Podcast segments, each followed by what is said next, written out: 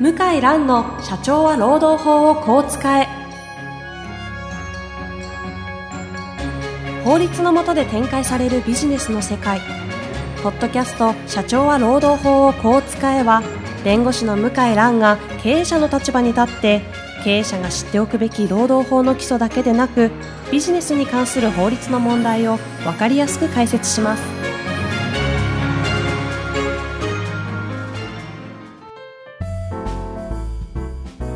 こんにちは、ナビゲーターの遠藤和樹です。向井蘭の社長は労働法をこう使え、第7回。向井さん、本日もよろしくお願いいたします。よろしくお願いします。今日はもう早速テーマに行きたいと思いますが、はい。今日のテーマは一言です。パワハラについて。はい。これ実際、ね、この労働法というか、労働関係の経営者側に立つ弁護士の先生としてお仕事をされていく中で、この問題って多いもんなんですか？うん世の中で、おそらくパワハラで悩んでる方、パワハラで被害を受けてると思われてる方の件数からすれば、表に出るのはごくごくわずかですよねう。ーん。だから世の中でね、なんとか腹つくのってこう、すごい叫ばれてはいるような気がしますが、意外と私も経営者の方々とのお付き合い本当に多いですけど、あんま聞かないんですよね。意外と、このテーマって。はい。それは聞かないというよりは、経営者に聞こえないようにしてるんですよね、働いてる人が。聞こえたら大事になるので、言えないだけですよね。あ、そうか、経営者の方がしてるっていうともう、ちょっとそもそもの問題ですけど、うんではなくて、ええ、経営者の方がパワハラしてたらなおさらだし、うん。経営者の、まあ、部下の取締役とか部長の方がなさってる場合も、やはり被害を受けてる方は、え被害の子、被害を受けてると言ってるだけで、また、さらなるパワハラを受ける。ことになりますから、怖いですよね。そもそもの話なんですけど、はいまあこれ難しいのかなと思うんですが、パワハラってパワハラとパワハラじゃない、ここの境目ってすごい難しいのかなという気がするんですけど、ものすごく難しいです。あやっぱりそうですか。どういうふうに見ていくもんなんですか？結局、セクハラとパワハラは大きな違いがあって、ほうほうほう。パワハラは業務の指導とか注意の延長で行き過ぎてパワハラしてしまう。ああ、そうかそうか。はいその境目はちょっと曖昧なんですよね。うんうんうん。じゃあセクハラはどうかっていうと、体触ったりですね、卑猥な言葉を言ったのは仕事と関係ないですから。確かにね、よっぽど何かしらの特化した業界とかじゃない限りね、言語としてそもそも表に出ないでしょうしね。で、それ自体がもう許されないんですよ。もちろん冗談として言ってる場合もあると思いますけども、もう許される時代ではない。あので、その点は分かりやすいですあ、ね。なるほど。パワハラは、パワハラを受ける方が仕事で失敗したりうんうんうんですね、えーもしくはその上司の方の性格もあって、業務の指導の一環でつい声を出しすぎた、厳しいことを言いすぎた。はいこれはまあ人間誰でもあり得ることなんで、違法か適法かの境目は非常に曖昧です。とは言っても何がこう、見方の、なんかこう、観点というのはあるものなんですか？まあ結局ですね、相談を受ける場合は、は私会社側で相談を受けますので、えーパワハラ被害が起きたと。うんうちの会社でと。でどうしたらいいかというご相談が多いんですね。これ、すみません。パワハラ問題が起きた先生どうしましょうのタイミングっていうのはもうすでに、その受けた方が会社に対して何かしら訴えている状態のことそうです。かあ、そうです。もうじゃあ完全に、その問題が完全顕在化している状態ってことですね？はい。そうですね。まあ、意を決して勇気を出しうんて申告してる場合と、あとは、もう病気になってしまってですね。あで、寝込んでしまってこないと。で、親御さんがヒアリングをしたら、こういう被害が発覚したあはいはいはい。とかですね。ああ。まあ本当に我慢して、まあ、我慢の限界に近づいてる場合が多いですね。うーん。そんな中でパワハラの、やっぱ、やっぱ境目はもう分かんないもんなんですと。指導とパワハラのなんて分かんないよって話で終わっちゃうんですか、これは。いや、そんなことないですね。やっぱりまあ、あの、厳密にやるのであれば、そのメールとか、ほまあ、今まで言ったら LINE とか、う。はい。ある程度部下の方と親密な場合は、まあ LINE とか結構やってるんですよね。あ、個人個人的に、はい。メールも残っていることがあるので、メールと LINE とかあでですね、ある程度は終えます。あ、その、どれだけ個人的なプライベートについての話をしているかとか。うんとか、まあ日頃どういった指導をしているかとか、あ。どういう注意の仕方してるかとか。そういうとこ追われるんだ。あ、追います、もちろうんうんん。ええ物的証拠がないと、もう、なかなか、あの、人間ですから、ええ自分の都合の悪いことはなかなか認めないですよ。うーん。はい。あ、すいませんでした、なんていう人はいないですね。はあはあははい。まあ、物的証拠を集めて、えーで、あとは、まあ、同じように被害を遭われてる方もいるんですよ。あ。どういうことですか？結局、パワハラなさる方は、自覚症状がない。で。す。実は。あの、自分がパワハラやってると思ってないんでう。す。あわからないんです。はい。結構、仕事ができる方、まあ、も、ものもはっきり言う、言える方、あ。営業成績抜群に良くて。ああ、そうですね。もう昔もね、そうですね灰皿を投げられたようなところでのし上がって活躍してた方とかね、いそうですもんね。はい。でそういう方にとっては普通の発言でも、うん。人によってはもう耐えられない。まあ今の時代においてはちょっとね、はいまあ完全にミスマッチとか。悪気ないので、被害者と言われてる方は一人じゃないことが多いんですほよ。探すと。ほうほう。いや、実はと。こういうこと私もありました。えずっと我慢してましたとかですね。まあ、そういうヒアリングをしていくと、まあ、大体全体像が、まあ、ある程度見えてきて、そういった、まあ、証拠とか証言、まあ、固めていってから、ご本人をヒアリングするという場合が多いですね。えそれは、今の話っていうのは、パワハラで訴えられましたと、会社が。はい。で、どうしましょうって来たのに対して、一旦その周りをぐわーっと調べてヒアリングしていくんですか？そうです。で、その上で、ある程度で現状見えた段階で、その方に直接話をしていく。はい。うんそう結局、あの、会社の、まあ、最終的に責任になる場合も多いんですけども、うんあくまでも、まあ、個人が行ったことなので、何が起きたか把握しないとはい、会社も責任の取りようないですから。はい。で、えー、あとはですね、大体そういった方は、歴代の部下がうつ病になったりしてるんですね。へえ、そういうもんですか？ええ毎年一人とかですね、不思議な辞め方をしてるとか、もうんうんいろいろなパターンありますけども。それもちょっともう管理職としてうん。難しい。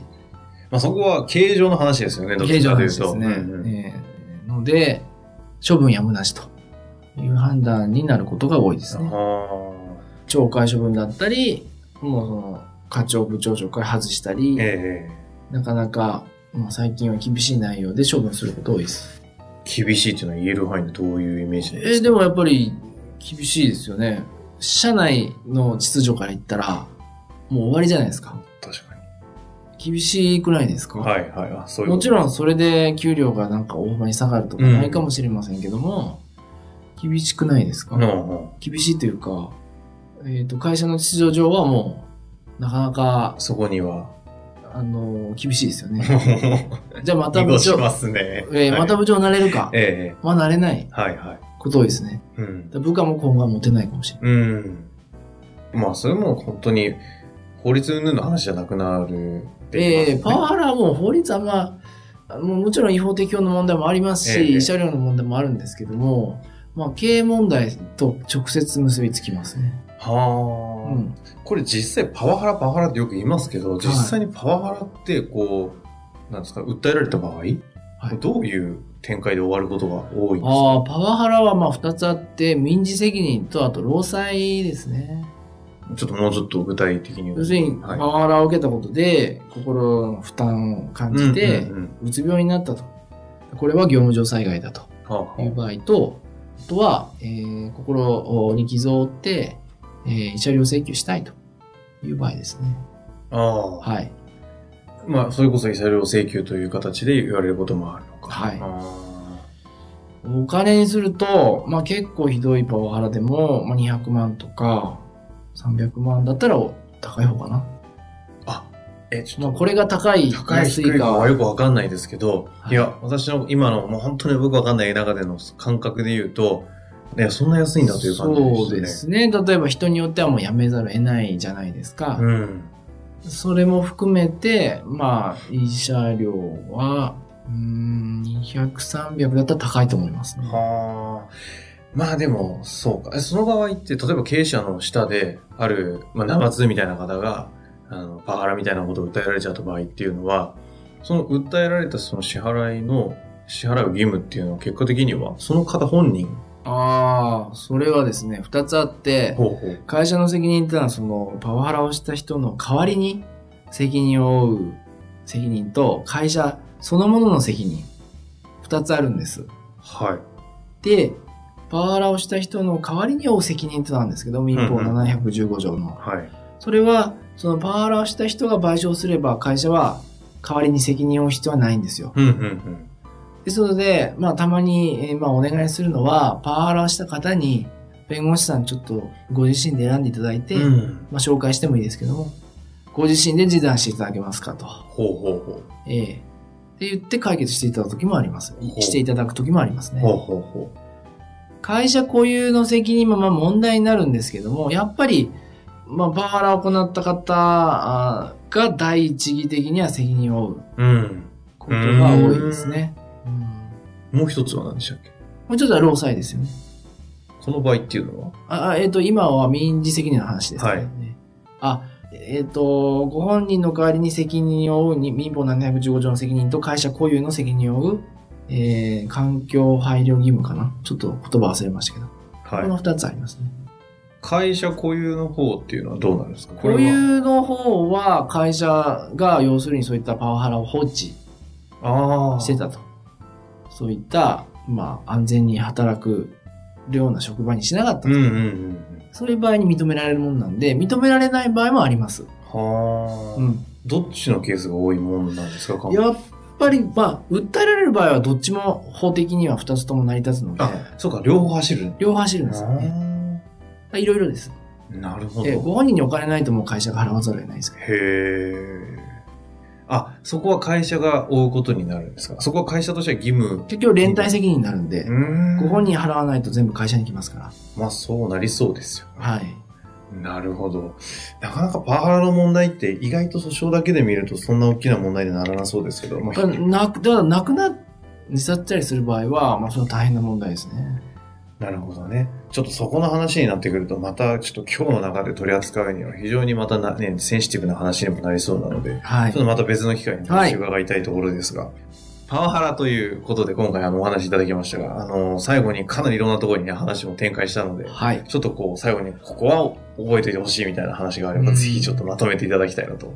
やっぱりあの、実は社内の方はもう分かってるんですよね。これはひどいと。うん。うん、この上司の A さんはひどいと、B 君に対して。